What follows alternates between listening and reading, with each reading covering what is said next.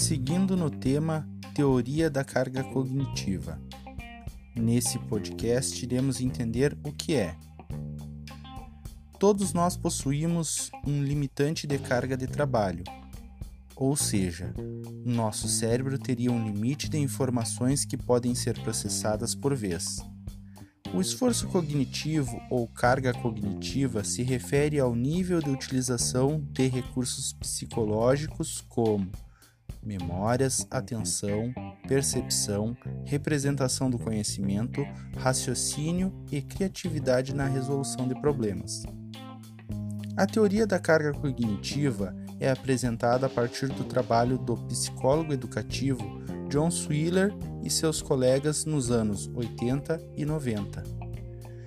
Para os autores Nunes e Girafa, os indivíduos possuem três sistemas de memória, sendo eles memória sensorial, memória de curta duração e memória de longa duração.